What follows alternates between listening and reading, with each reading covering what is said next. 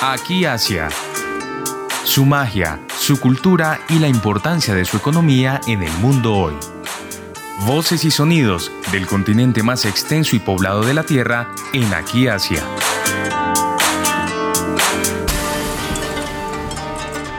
Muy buenos días y bienvenidos a este espacio de Aquí Asia en Javeriana Estéreo. Hoy nos conectamos con Japón. De hecho, está con nosotros en línea, en esta ocasión desde Querétaro, en México, el chef Koji Ogawa. Él estuvo en nuestro país recientemente haciendo una demostración de cómo es en realidad este corazón de la comida japonesa, cómo aprendemos acerca de los sabores de Japón y cómo cocinar platos particulares y especiales de este país. Nos acompaña hoy en Aquí Asia para hablarnos de esta experiencia de la cocina japonesa. De hecho, en México, Koji Ogawa es el chef de un reconocido restaurante llamado Goen y en nuestro país hizo esta muestra que nos acercó más a la culinaria del país nipón. Empezamos entonces con el señor Ogawa preguntándole por qué se interesó usted como japonés en vivir en México y por qué quiere definitivamente mostrar la bondad, lo bueno de la comida japonesa en México, en América Latina. Hola, mucho gusto. Mi nombre es Koji, soy de Japón. Actualmente trabajo en México, Querétaro, en un restaurante japonés como chef.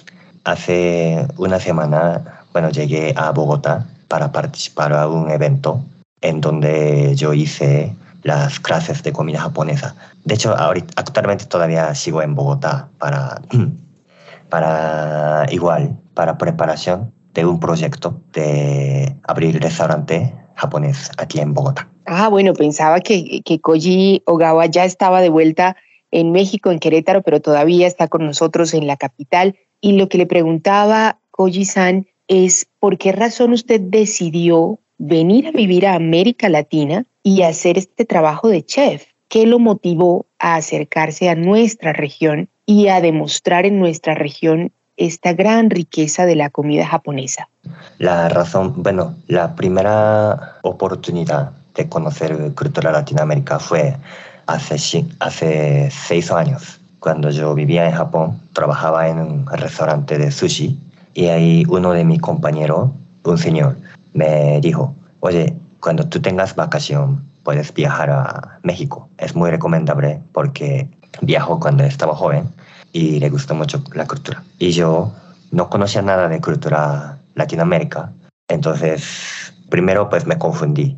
Incluso estaba muy lejos, pero bueno, vale la pena aprovechar eh, vacación, vacación de como dos semanas para visitar a México. Y luego visité y me gustó mucho cómo me, tratan la gente, porque son muy amables. Eh, igual la cultura pareció muy diferente y fue muy divertido la estancia.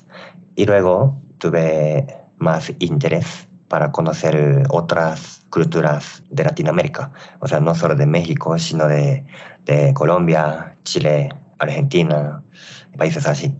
Y decidí viajar después de terminar trabajo, terminar trabajar en en Japón, viajar como mochilero de países de Latinoamérica. ¿sí? Y con el fin de que conseguir trabajo de restaurante acá en Latinoamérica. Como viajé casi todos los países de Latinoamérica, desde, empezando desde Chile, subiendo a Argentina, Bolivia, Perú, Ecuador y Colombia. Me gustó más Colombia, de hecho porque tuve mi tuve novia allá en Colombia, acá en Colombia.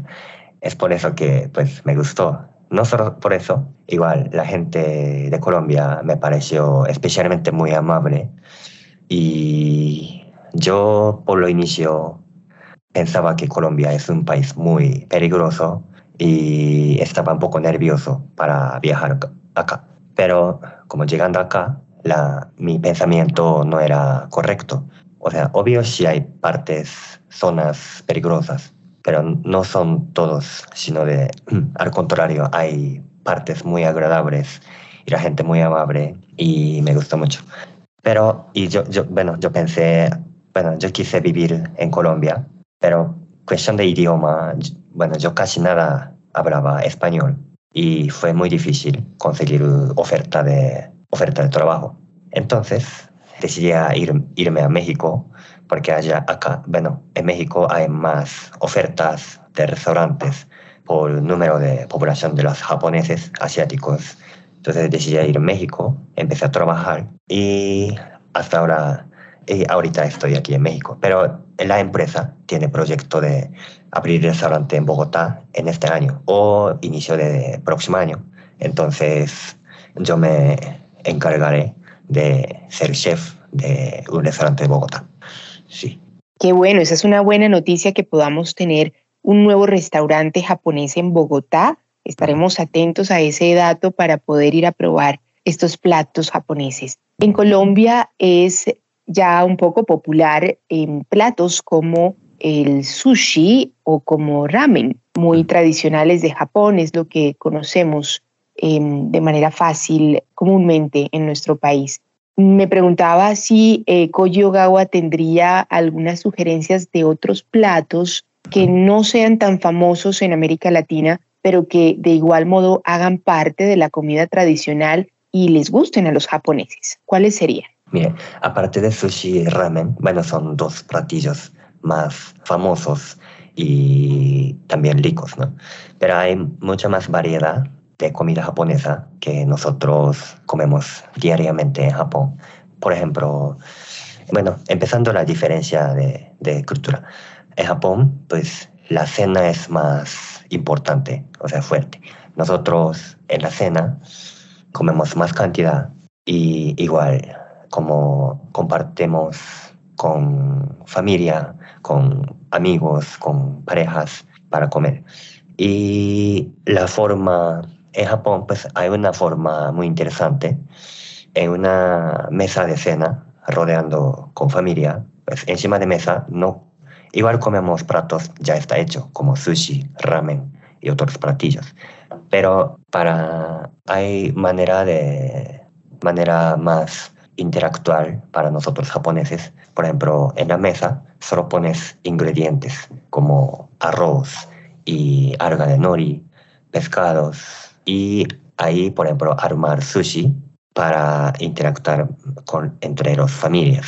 También no solo sushi, sino de ahí poner un plancha, plancha portable en la mesa de cena y ahí preparan un platillo que se llama okonomiyaki okonomiyaki, no sé si han probado, pero es un platillo muy rico. Tiene nombre, tiene otro nombre, aunque se me hace raro, pero tiene un nombre de pizza japonesa.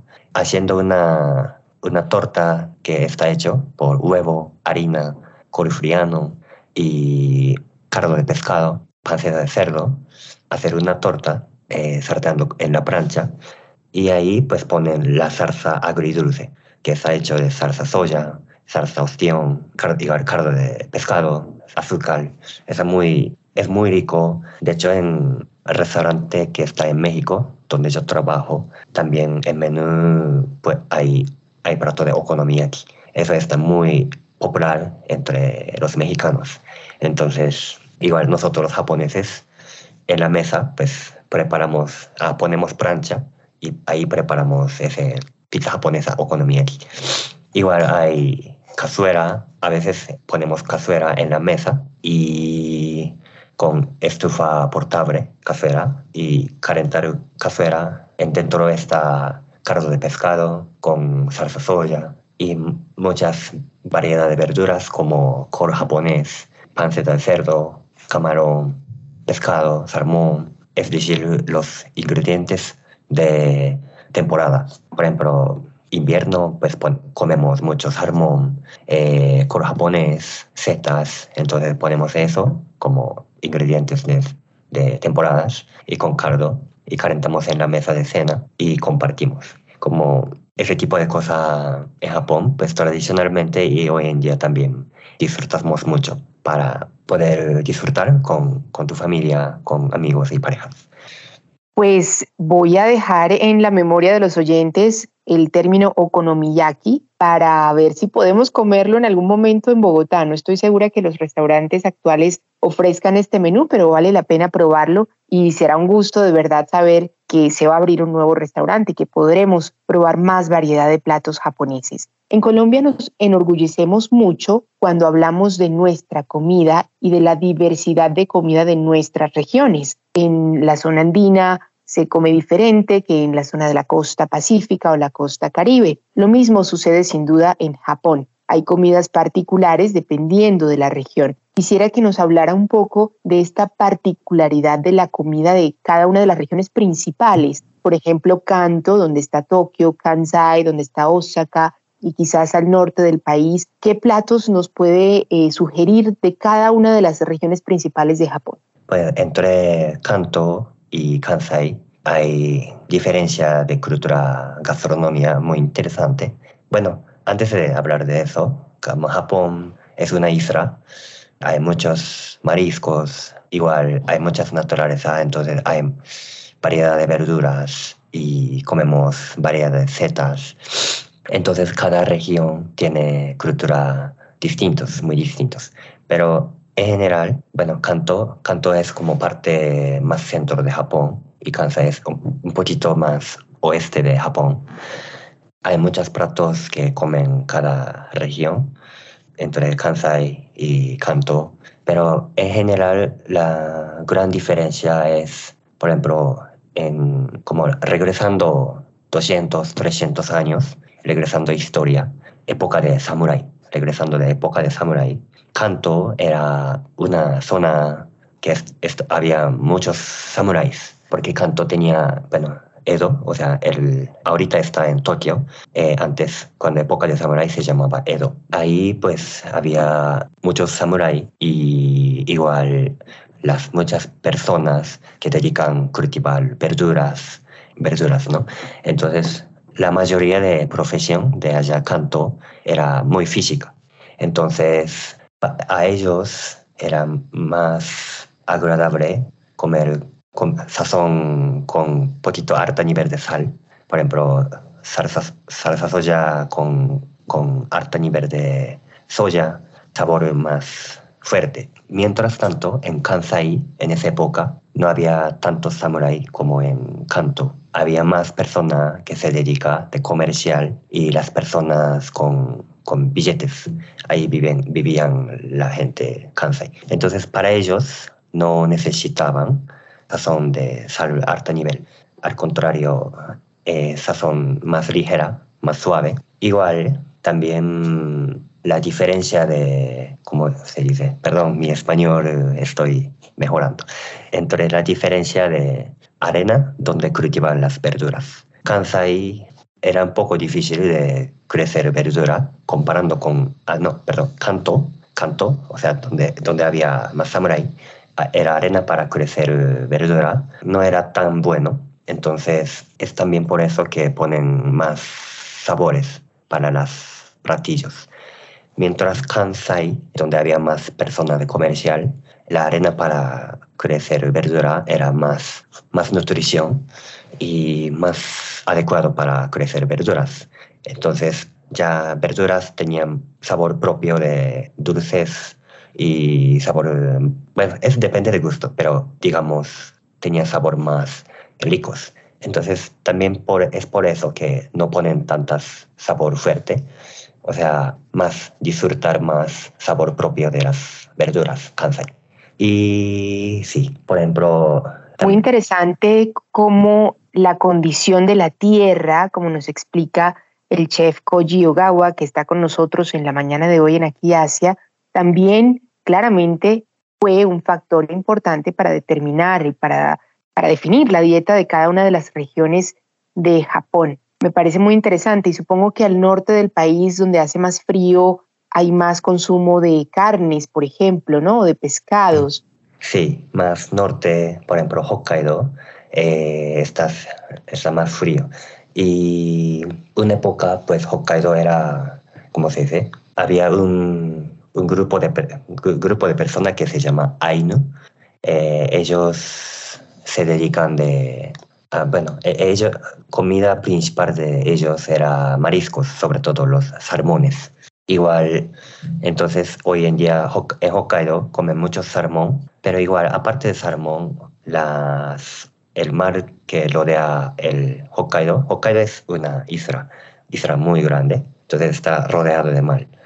Y ahí está muy afortunado por los mariscos. Por ejemplo, variedad de pescados y cangrejo. Entonces, bueno, cuando tú viajas a Hokkaido, pues puedes disfrutar mucho, mucha variedad de, de mariscos y sí. Estamos con el chef Koji Ogawa que nos está hablando acerca de la gastronomía de Japón. A mí me da curiosidad también, Koji-san, el proceso para ser chef. Es decir, tenemos la imagen también en Colombia de una gran disciplina japonesa en cuanto a los estudios, ¿verdad? Mucho cuidado, mucha dedicación.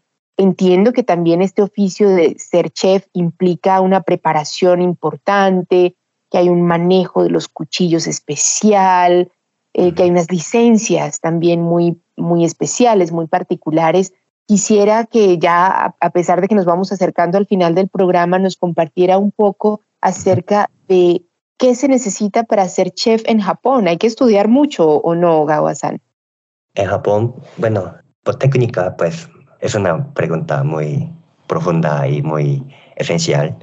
En Japón, pues una de las eh, enseñanzas muy interesantes, igual yo digo a los compañeros en México, compañeros mexicanos de como cocineros, eh, yo digo que en Japón está muy afortunado por los ingredientes, hay muchas variedades de ingredientes. También es por eso que no depender de técnica de manejo de cuchillo o cómo cocinar las cosas, sino de respetas, tienes que respetar mucho a los ingredientes, tienes que agradecer mucho a los ingredientes. En ese sentido, por ejemplo, en Japón, pues gastronomía Japón, no tratar de generar las mermas. Por ejemplo, un zanahoria, la piel de zanahoria está muy duro, hay mucha fibra que está muy para difícil de un poquito difícil de comer. Pero entonces para mayoría de platos después de quitar piel, corta zanahoria. Pero ese piel, en lugar de tirar, sino de con ese piel, por ejemplo, podrías hacer cardo para ramen, cardo para miso shiru, sopa, sopa de miso. Hay variedad de el uso para no generar eh, mermas. O sea, o sea, respeto a los ingredientes. Ese respeto es muy importante en Japón. Y sí, de parte de técnica, pues yo, yo digo que como cada país eh, necesita esforzar, esforzarte mucho como a través de tu, a través de, no sé, universidad o, o donde tú trabajas. Pero pensamiento más importante es el respeto para los ingredientes. Muchas gracias de nuevo a Koji Ogawa por estar con nosotros en la mañana de hoy en Aquí Asia compartiendo más acerca de la gastronomía japonesa. Vamos a cerrar entonces con su sugerencia musical, algo de shamisen, este instrumento de cuerda tradicional de Japón. Y si bien el tema que vamos a escuchar a continuación no necesariamente tiene un toque totalmente tradicional, sí incluye a este instrumento. Se trata de una composición del reconocido ya compositor Masa Takumi. Él de hecho ganó un premio Grammy y ya ha tenido una amplia difusión a nivel mundial. Este tema Heritage hace parte de su álbum denominado del mismo nombre y Allí nos deja escuchar varios instrumentos, claramente tradicionales, pero también modernos, y un toque de shamisen. Queríamos poner un poco de la música que se escuchó en este festival reciente que tuvo lugar en Bogotá. Infortunadamente aún no tenemos las grabaciones correspondientes, pero una próxima oportunidad seguramente vamos a poder escuchar otros temas que suenan ya en Colombia y que tienen este toque de shamisen. Cerramos entonces con Masa Takumi y los invitamos nuevamente a estar con nosotros el próximo sábado en Aquí Asia. Soy Rosa Cárdenas y nos vemos la siguiente semana a las 9 de la mañana.